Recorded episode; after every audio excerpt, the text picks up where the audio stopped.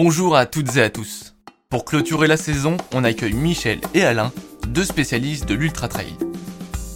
Ce terme un peu flou définit en bref une course à pied de plus de 80 km en milieu naturel. Ce sport s'est développé au fil de nombreuses courses, certaines sont mythiques, comme l'Ultra Trail du Mont Blanc, abrévié UTMB. Et nos invités du jour l'ont déjà couru à plusieurs reprises. Bienvenue sur Raconte ton sport.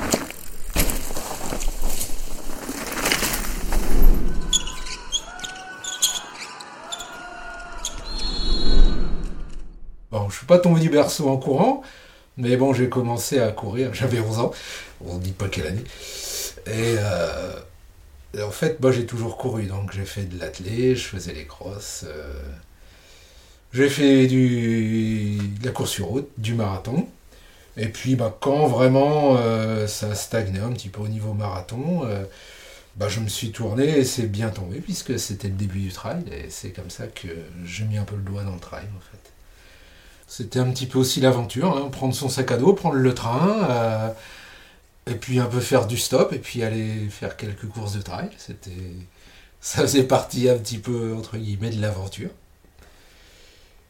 Et puis sûrement qu'il y a des gens qui ont entendu mon nom euh, quelque part et au travers du, du boulot, eh ben, il y a environ euh, ouais, une bonne douzaine d'années. Ouais.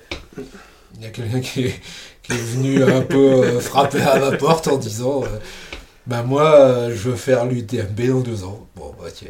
Voilà. Donc moi j'ai un profil complètement différent. Je me suis mis euh, à la course à pied euh, parce que la vieillesse commence à arriver, on commence à prendre du poids, etc. Et c'est le seul moment où la course à pied, on peut courir à tout moment, quand on veut. Donc je faisais mes petits footings du dimanche. Et un jour, mon copain Willy m'a dit, je participe à une course à Chamonix, il me faudrait une assistance. Qu'est-ce que c'est cette course-là? Et donc, il m'a embarqué, j'ai fait son assistance, et je me suis dit, c'est ça que je veux faire. Et donc, j'ai commencé à me mettre au travail. Et c'est là que j'ai frappé à la porte de l'ancien, un collègue de travail à l'origine, pour lui dire, euh, dans deux ans, je veux faire l'UTMB. Et donc, euh, ben, on s'est mis ensemble, on a recruté deux, trois autres fous de boulot, et puis on a commencé à faire des trails dans la région, à se planifier des courses en dehors de la région, Pour essayer d'arriver justement voilà, à pour, l'objectif euh, quand même. pour arriver à l'objectif. Et en effet, deux ans après, on était inscrit à notre première UTMB. On était un petit peu les premiers cobayes des, des recos euh, sur l'UTMB Ouais. aussi. Donc, euh, alors en fait, ce qu'il faut savoir quand même, c'est que quand on parle de trail ou de trail long, en fait, c'est pas un sport individuel. Plus c'est long, plus c'est un sport d'équipe en fait. Pour la majorité du peloton, c'est d'avant tout de finir la course. Et donc, comment on s'entraîne? Eh bien, on s'entraîne euh, bah, par rapport à- au temps qui est disponible de chacun. Alors s'entraîner, euh, c'est pas forcément courir, on n'est pas obligé d'être un Stakanovic de la course à pied euh, pour faire ce genre d'épreuve. hein. Et surtout pas, je dirais. Mm, Finalement. Oui, ah, bah après tout dépend où on se trouve, mais il faut savoir que comme c'est un sport d'endurance il faut de la proprioception. Donc ça veut dire que les qualités physiques, euh, quand même, euh, elles sont importantes, ce n'est pas que courir. Alors l'idéal c'est quand même d'apprendre un peu à courir, d'avoir une vraie, posture quand même. Donc c'est bien de se faire un tout petit peu encadrer, ou par des gens qui ont un peu de compétences, mais euh, au moins d'avoir une posture de, coureur, c'est quand même important. Donc il est quand même intéressant de se faire encadrer pour se tester, de regarder d'où on part et d'adapter en fon- d'adapter les plans d'entraînement en fonction de notre départ. quoi. Donc moi j'ai une autre approche hein, que Alain puisque j'ai pas la culture euh, sportive. C'est vrai que j'ai jamais eu cette approche-là. C'est hein. pas faux. Et donc euh, moi, comme- au fur et à mesure, Au oui, à je suis obligé d'y aller. Mais par exemple, moi j'ai jamais fait de fractionné, je fais pas des choses comme ça, ça m'intéresse pas. Donc, moi j'ai plutôt un volume, euh, on va dire de 8-10 heures la semaine. Euh, à peu près, où on- il faut mélanger euh, tous les sports. C'est à la fois de la course à pied, du vélo, euh, si on peut mettre de la natation, c'est plus comme ça qu'il faut voir pour se préparer à, au trail, c'est d'avoir un volume de sport. quoi. Mais m- moi, j'ai pas de, de plan. Non, non, non, mais sans avoir Moi- moi, forcément un plan. hein. voilà. Mais ce qui est à prendre en compte, bon, il faut être patient. Hein, c'est des choses, c'est pas parce que à l'apéro du Nouvel An on a décidé de faire l'UTMB que euh, voilà, on va courir euh, six fois la semaine et ça va marcher quoi. Mm. Donc ça, c'est comme dans tous les sports hein, d'ailleurs.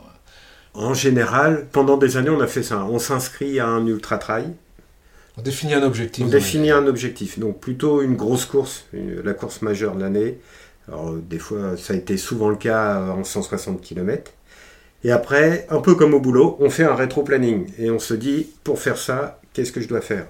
Donc pour faire le 160 km, qui est souvent euh, fin d'été, bien souvent, hein, la grosse majorité des grosses courses comme ça, ils sont plutôt fin août.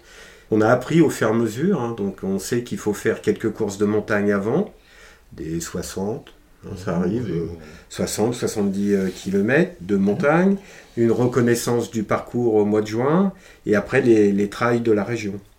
Donc euh, globalement, pendant des années, moi j'ai souvent, enfin on On a a, on a fonctionné régulièrement, ça, on a ouais. fonctionné comme ça en Mhm. fait. Donc euh, ça, ça demande, c'est pour ça quand je dis euh, dans l'équipe, il y a aussi la famille, ça fait forcément des, des déplacements assez réguliers quand on a un objectif euh, comme ça. On va dire que les premiers kilomètres, on pense euh, à nos petits soucis euh, de la vie euh, quotidienne. Enfin, en tout cas, je prends mon cas personnel. Mhm. Et en fait, au fur et à mesure de l'effort, tout doucement, l'esprit va se refermer sur euh, le corps euh, lui-même. On va commencer à faire abstraction de tout ce qu'il y a autour et se concentrer sur soi-même, donc sur sa respiration, les sensations musculaires, etc. Et donc on rentre dans l'effort comme ça. Et après, si on continue encore, en tout cas dans mon cas, si on continue l'effort, dans les magazines, ils appellent ça le flow. Ça me fait bien marrer, mais c'est ce côté où vous vous sentez euh, bien, vous avez mal nulle part. Vous vous dites, euh, là j'ai la puissance, je me sens bien, je peux aller, je suis indestructible. Je dirais que c'est un peu comme un shoot euh, pour un junkie en fait. Et je pense que la majorité des gens qui courent, qui font de l'endurance, ils vont chercher ce truc-là. À ce stade-là, bah, comme toute bonne chose a une fin, à un moment ça se termine. Et je pense que c'est là que commence vraiment la course d'endurance. Parce que là, en fait, votre cerveau, il va émettre des signaux d'alerte pour arrêter, parce que c'est fini. Et là, il va falloir lutter contre ça pour repositiver, pour éviter les idées noires. C'est là que ça devient intéressant, en fait. C'est là où souvent on dit, les gens, ils ont le mental. Je pense que le mental, il est là. C'est-à-dire que, en fait, vous allez vous poser plein de questions pour dire comment je vais faire pour abandonner. En fait, la bonne raison valable pour arrêter. Parce que sur des grosses courses comme ça, vous avez entre 30 et 50% d'abandon. Et donc, il va falloir arriver à positiver pour pouvoir continuer. Et si vous continuez, c'est là que ça va devenir intéressant. C'est là que vous allez pousser les limites de ce que votre cerveau avait défini. C'est-à-dire que c'est là où on se découvre que finalement, on peut courir bien plus que 40 km, bien plus que 80, et ainsi de suite. En fait, euh, on s'aperçoit que la machine humaine, elle est endurante, et on peut aller très loin. Et le mental, c'est de permettre de remonter de, de ce trou pour retrouver euh, la force d'avancer. Moi, c'est ce qui me fait euh, aimer en fait euh, le trail, c'est que quand je prends le départ, finalement, j'ai rendez-vous avec moi-même. Non, après, c'est vrai que euh, moi, je dirais, on pense à tout et à rien. Et c'est vrai qu'au début, bon, ça démarre, voilà. On peut se dire, ah, je suis parti trop vite, bon, j'ai pas pris rendez-vous pour la révision de la bagnole, j'ai pas payé la musique du gamin. Bon. Il y a des tas de choses où ça, ça se déroule comme ça, effectivement. Là, je suis un peu d'accord avec Michel. Puis après, bah, moi, je dirais souvent, il y a quand même la question, qu'est-ce que je suis venu foutre là? Je pense que ça, moi, je l'ai toujours eu, quelle que soit la, la course depuis Ouais, quand des- ça commence à aller moins bien. depuis Ouais. des années, que, depuis que je sois gamin ou maintenant. Qu'est-ce que je suis venu foutre là? Je pense que c'est la dernière fois que je viens, ça c'est sûrement. Et après, moi, je dirais que le, ouais, le flow, moi, il vient beaucoup plus, beaucoup plus tard. Il faut, euh, il vient qu'une fois, c'est au moment, ce qu'on appelle la bascule, en fait, euh, dans ce genre de course. C'est lorsqu'on commence à passer quand même la, journée ou, lorsqu'on atteint une nuit ou une deuxième nuit. Pour moi, il faut que vraiment j'aille euh, très très bas pour avoir euh, re- recherché quelque chose, quoi. Et après, cette sensation, effectivement, elle est très, c'est très enivrant, en fait. Mais après, je l'ai juste, presque jusqu'au bout, quand même.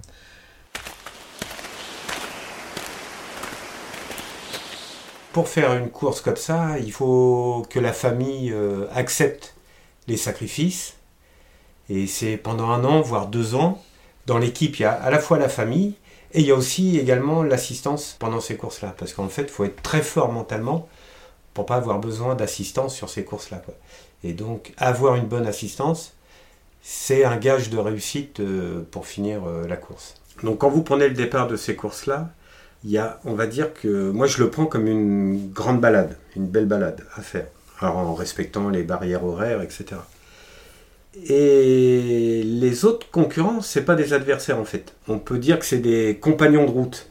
Et le seul adversaire que vous avez, c'est vous-même. Et donc, euh, ça n'a plus rien à voir avec un marathon ou des semis où il y a, enfin en tout cas, cette approche de performance. Là, on n'est plus du tout sur la même chose. On est sur des sports euh, endurants, où il va falloir travailler avec le, le mental, on, on, va partager avec les compagnons de route. Donc des fois, le concurrent euh, qui est pas bien, on va l'aider, lui peut nous aider. Donc c'est tout ça qui m'a amené à faire du trail, et plus particulièrement les trails de montagne, qui sont quand même les plus jolis, sont souvent à la montagne. Quoi. Quand on dort moins, on fait de l'effort, forcément, vous rentrez dans des hallucinations. Oui, il y a plein d'années. Alors ça, Oui, on pourrait passer des soirées autour de bière pour raconter toutes nos hallucinations qu'on a pu avoir. Une fois, j'ai euh, donc sur l'UTMB, deuxième nuit blanche, euh, j'étais sur le sentier et je vois un, un arrêté qui, qui gueulait, mais après, je ne sais pas quoi. Donc je m'arrête et je lui dis, mais qu'est-ce qui se passe? Et il me dit, le gars qui est là, là, il me suit depuis deux heures, il veut pas passer devant. Il parlait un arbre. Et donc, il a fallu le raisonner pour qu'il reparte avec moi, sachant qu'il avait dit non, il n'est pas question, il va passer devant parce que là, il n'arrête pas de me suivre. Et donc, on a affaire à ça, à des hallucinations, euh, c'est Mm. extrêmement euh, rigolo hein, quand même. Et donc, dans tout ça, hum, dans les meilleurs souvenirs, alors moi j'en ai deux, Pas mieux. J'en ai deux. Un premier qui est plutôt collectif, enfin le deuxième aussi, mais un peu moins. Collectif parce que la bande de copains, euh, de collègues, au départ on était euh, cinq où on s'est lancé dans l'aventure. On a réussi à finir main dans la main le grand raid de la Réunion. Donc euh, 59 heures de course, je crois. Ouais, Il y a 40% d'abandon et on a pu finir tous les cinq. Donc ça, c'est un vrai souvenir de, de groupe. Et enfin, le deuxième, parce que en fait, quand j'ai commencé à courir, je voulais faire absolument l'UTMB, l'UTMB. Donc j'ai fait cinq fois. Deux fois, on a fini, mais pas sur des- le parcours d'origine, parce qu'à cause du mauvais temps. Deux échecs. Et la dernière fois, je l'ai fait, j'ai fini, mais j'ai fini parce que dans mon équipe, j'avais mon assistance, Alain. J'ai pu atteindre mon Graal de ce que je voulais grâce à, à Alain. Voilà. C'est mes deux souvenirs, ça. D'accord. J'en ai pas mieux. Alors c'est vrai que ben, du coup, euh, moi, euh, ben, j'avais celui-là à partager. Et Lequel? Celui de l'UTMB en fait, parce que euh, moi j'ai apprécié de le voir de l'extérieur, lui filer un coup de main. Et mon meilleur souvenir, c'est quand même d'avoir euh, pris la pause pendant une minute, de regarder, apprécier la fin de son parcours. Donc de remonter sur le triangle de l'amitié et de, de me poser, de m'isoler, de regarder euh, mon pote finir en fait. Ça c'était un, un bon souvenir, c'est un souvenir assez marquant. Et mon deuxième, il est beaucoup plus ancien en fait. euh, il n'est pas sur le trail, mais c'est un souvenir de course, quoi, qu'il en soit, hein, puisque, on va dire, hein, plus de 50 ans de course, donc du coup, j'en ai pas mal. Et celui-là, il est aussi un petit peu émotionnel, parce que c'était lors du 50e anniversaire du débarquement euh, de Normandie, et quand organisait le marathon de la liberté, en fait. Et sur la course, vers la mi-course, euh, je... il y a une vieille dame qui descend vers moi et qui me prend euh, la main à l'avant-bras et qu'elle me dit merci. Merci de courir pour la liberté. Donc ça, ça m'a... Enfin, j'ai croisé son regard, cette dame. Puis bon, avec tout ce que ça devrait, hein, ça devait impliquer pour cette dame, parce que bon, je suppose qu'elle a dû voir le débarquement, les bombardements, etc. Et, et encore maintenant, ça me secoue parce que je suis resté 10 bornes euh, complètement scotché. J'ai pas pu. euh, j'ai eu beaucoup de mal à courir. Parce qu'en fait, on s'est croisés comme ça du regard. Elle a pas dû. Je suppose qu'elle n'a pas que moi qu'elle a encouragé, quoi. Mais euh, ça a été vachement fort. Et ce souvenir, il est toujours. je l'ai toujours en moi, ça. Et je cours un petit peu pour elle, en fait. L'objectif qu'on s'est fixé, qu'on s'était fixé l'année dernière et qu'on se refixe cette année, c'est que là, en fait, on va faire un ultra, mais en équipe. C'est-à-dire que euh, on courait individuellement, mais là, c'est, on doit être trois pour faire euh, 170, je crois. Oui, c'est ça. Tout du lac serpents. Le tour du lac de Serponçon. Donc là, on va s'essayer. On a un troisième. On va s'essayer tous les trois à courir ensemble. Qui est, à mon avis, plus compliqué que de courir tout seul. Sûrement. ouais. Mhm. Donc voilà, on continue tant qu'on peut avancer. Ouais, ouais. Hein Même si. Ouais, ouais, ouais. Hein Bon, après, ça, ce sera le dernier long aussi. C'est le dernier. Hein. Ouais, c'est le dernier. Ça fait des années qu'il me dit. Bon, là, Non, Michel. Non, mais là, là, c'est le dernier. Oui, oui. Non, non, mais Et c'est- 3-4 mois. Non, on a dit on finirait par Ouais, ça. ouais, ouais. Hein, Ouais, après, ça, ça va ça va coincer. un petit peu compliqué. Ouais. Ouais, voilà. Donc, euh, bah voilà. Merci à Michel et Alain de nous avoir accordé du temps pour nous raconter leur histoire. On leur souhaite bon courage pour leur prochain objectif. Si vous souhaitez connaître les actualités de nos invités et avoir des informations inédites, rejoignez-nous sur notre compte Instagram Raconte ton sport. J'espère que cet épisode vous a plu. Si c'est le cas, n'oubliez pas de vous abonner, de noter et de partager ce podcast. Et je vous dis à bientôt pour la prochaine saison.